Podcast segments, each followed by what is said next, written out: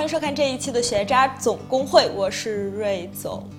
其实我们之前看到了很多的电影啊，它是通过书改编的。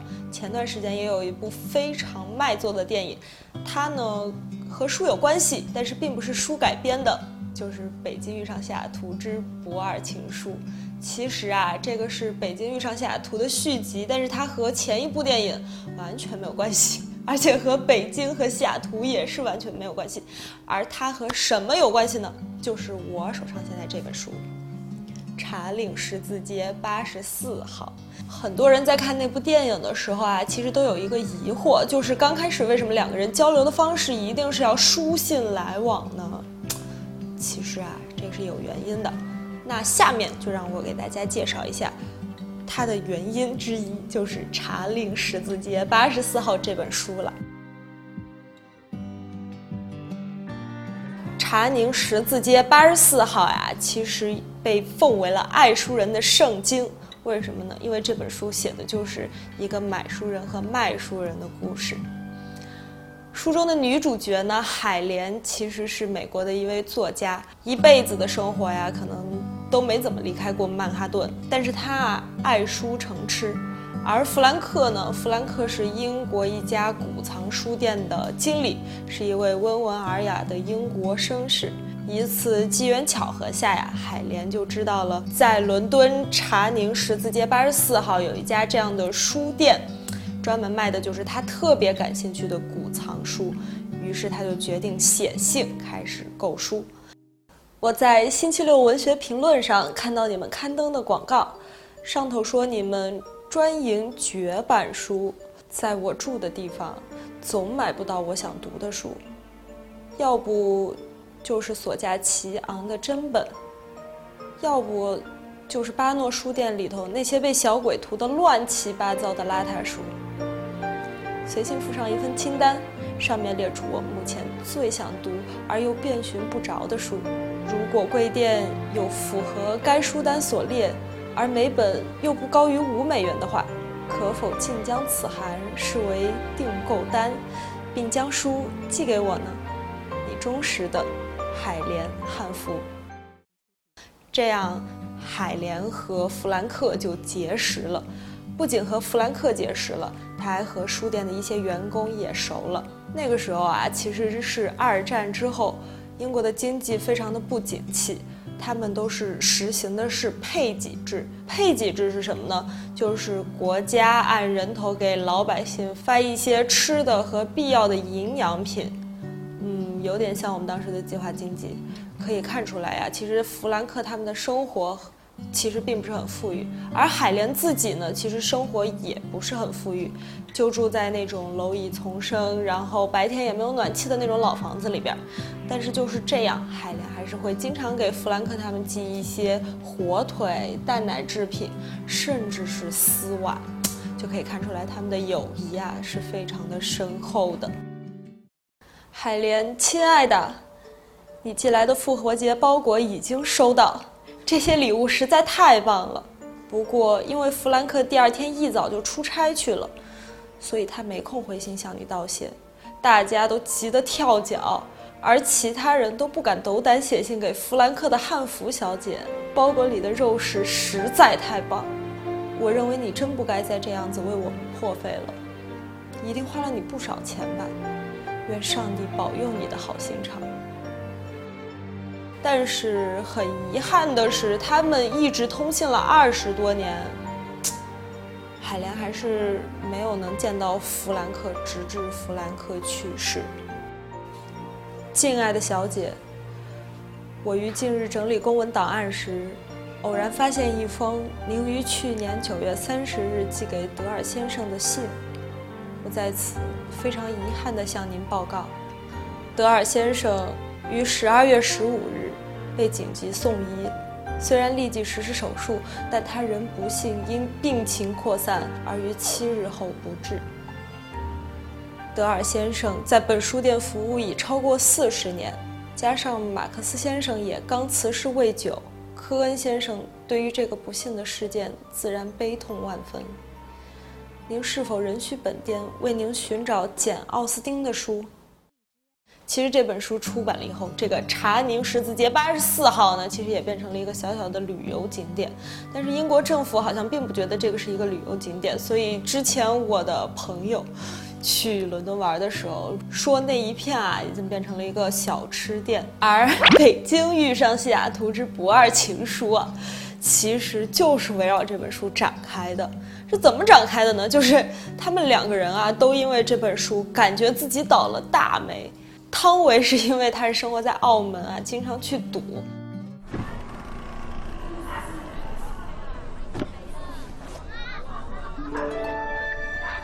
去，回到家了，怨不得这么背，唉，所以就把这本书寄到了查宁十字街，而吴秀波也是因为这本书觉得自己倒霉了，然后也寄过去了。有病吧？你们女人看这种不靠谱的爱情小说都看神经了吧？您还是回老家去吧，别留在这世上祸害人。而自此啊，开始了一段书信奇缘。最后的结局呢，是因为他们两个中间断了联系。之前呢，把他们联系在一块儿的呢，其实是因为查宁十字街八十四号这儿啊，有一位老的书店店主，他每天都接收来自全世界各地的人的来信，然后把他们串在一起。然后他们两个也是因为这位店主，而后面没有联系呢，也是因为那个书店的店主去世了。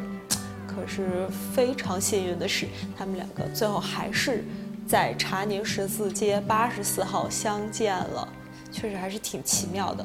电影的最后呢，他们两个就非常浪漫的漫步于泰晤士河旁边。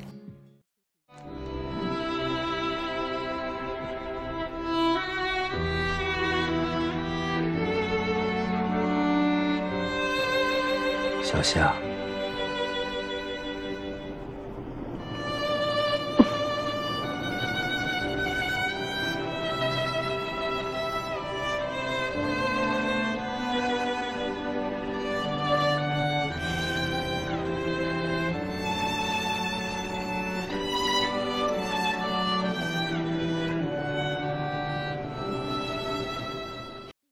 其实啊，很多书评都会说啊，海莲和弗兰克他们是超越时间和空间的爱情。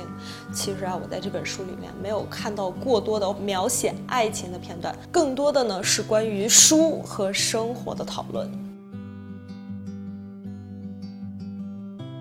我们这个查宁十字街八十四号啊，讲述的就是这种笔友之情，非常的令人向往。为什么呢？其实这种。感情啊，非常的难得，而和这本书的内容有一点相同的一部电影呢，叫做《玛丽与马克思》，是一部零九年的澳大利亚的粘土动画。它讲的啊，也是两个笔友之间的感情。玛丽呢，是澳大利亚的一个八岁的小女孩，她就属于那种班上总有一个的那种坐在角落不受关注也不太受欢迎的小女孩。他当时啊是有一点抑郁，于是就准备要写信，随便传到美国的一个地方，随便填的地址。这个时候特别巧的事情就是，被马克思收到了。马克思啊是一个美国的犹太人，四十四岁了，但是啊也是有一点点的自闭症。就是因为他有自闭症，所以才能更懂八岁小女孩玛丽的心思。于是两个人一来我往的书信就持续了二十多年。他们这段感情啊，和这个不一样的是，最后他们两个还是见面了。当他们准备要见面的时候，玛丽啊，其实已经有孩子了，但是她一定要去见一见这位精神上的挚友。可惜的是，当玛丽一推开门的时候，她就发现，其实马克思啊已经死了。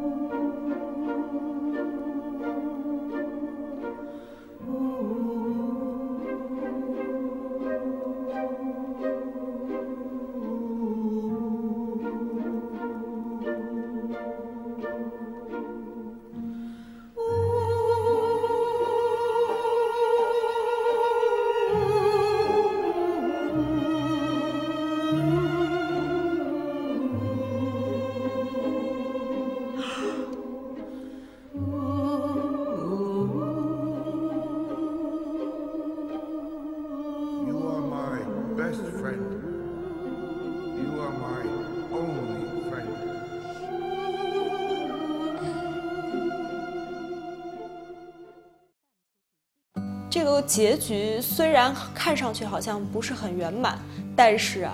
也非常的令人回味深长。这样的故事在我们现在其实很难发生了，因为我们现在在网络极其发达的年代，一切东西都特别特别的快，谁会愿意花好几个月去等微信上五分钟就能说完的事情呢？而且啊，现在一些年轻人谈恋爱啊，也是非常的敏感以及脆弱，经常会说，啊，我男朋友已经三分钟没有回我信息了，都是这样的情况。前段时间啊，木心先生写的一首小诗非常的火，可能就是大家过多的感受到了现代生活的匆忙，想静下来坐一坐，回味一下之前慢节奏的生活，就是这首诗《从前慢》。记得早先少年时，大家诚诚恳恳，说一句是一句，清早。上火车站，长街黑暗，无行人。卖豆浆的小店儿冒着热气。从前的日色变得慢，车马邮件都慢。一生只够爱一个人。从前的锁也好看。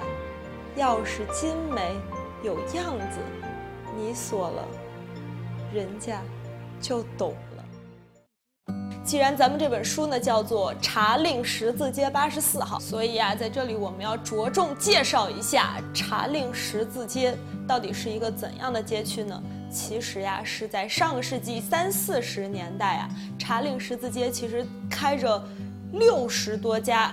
专门销售二手和古典珍藏书籍的书店，而我们茶令十字街八十四号也是其中的一家书店。在茶令十字街呢，有非常多有名的书店，其中最有名的一家就是福耶尔，而这家书店呢，也开到了现在，至今呢，已经有一百多年的历史了。其实呀，现在很多很多的书店，由于网络的盛行，已经做不下去了。但是福耶尔这家书店呢，还是开到了现在。其实我们国内，比如说北京，也有很多现在还开得非常好的书店，比如说这一家单向街书店。单向街书店呢，是当时许志远还有吴晓波等十三位媒体人，每人出了五万块钱，然后开起来的一家书店。零八年的时候开起来的吧，最开始的时候是在圆明园附近，而现在已经搬到了距离我现在的位置不到五百米的朝阳大悦城。而单向街书店的名字的由来呢，其实是来源于德国思想家本雅明的同名著作《单向街》。而单向街书店呢，现在不仅仅是卖书，而且还卖一些文学作品的周边，以及一些西式简餐。其实啊，现在单向街书店不仅仅像一个书店，更像一个文化空间，因为它定期的呢会邀请一些知名的作家以及舆论领袖来做讲座，然后来进行交流。之前我们上图书出版研究课的时候也做过一定的调查，说的呢就是其实现在书店啊应该是往多元化的环境来发展。因为现在图书市场确实是不太景气。介绍完了一家综合性的书店呢，再给大家介绍一家非常有特色的书店，就是三联韬奋书店。二零一四年啊，三联书店决定将三联韬奋书店改变成二十四小时。消息一出啊，很多外地的人都慕名而来。我经常可以看到许多新闻报道啊，比如说这位先生、这位女士为了来这家书店辗转什么地方之类的，可见大家。读书的热热情，而且呀，一些专家学者啊，还有学生呀，也经常半夜会想去感受一下二十四小时书店的氛围。其实啊，在全国各地或者是我们身边，都有非常多有趣的书店，大家也可以多去找一找，感受一下读书的感觉。说了那么多呢，其实我们就觉得呀，读书也很有趣，不管是写信还是微信，希望你能找到一个灵魂上和你息息相通的人。嗯，以上就是我们今天所有的节目，欢迎大家扫描二维码关注我们的微博和微信，同时欢迎订阅我们的节目，点击某一个角的订阅按钮。还有啊，就是我们的节目都是每周二更新。之前有朋友还给我发信息说，哎，有一周说你们怎么没有更新啊什么的，好感动，谢谢你们的关注。好了，就这样吧，拜拜，下周见。还有我都说对了，啊 对对对，还有记得订阅哦。好了，就这样吧，拜拜。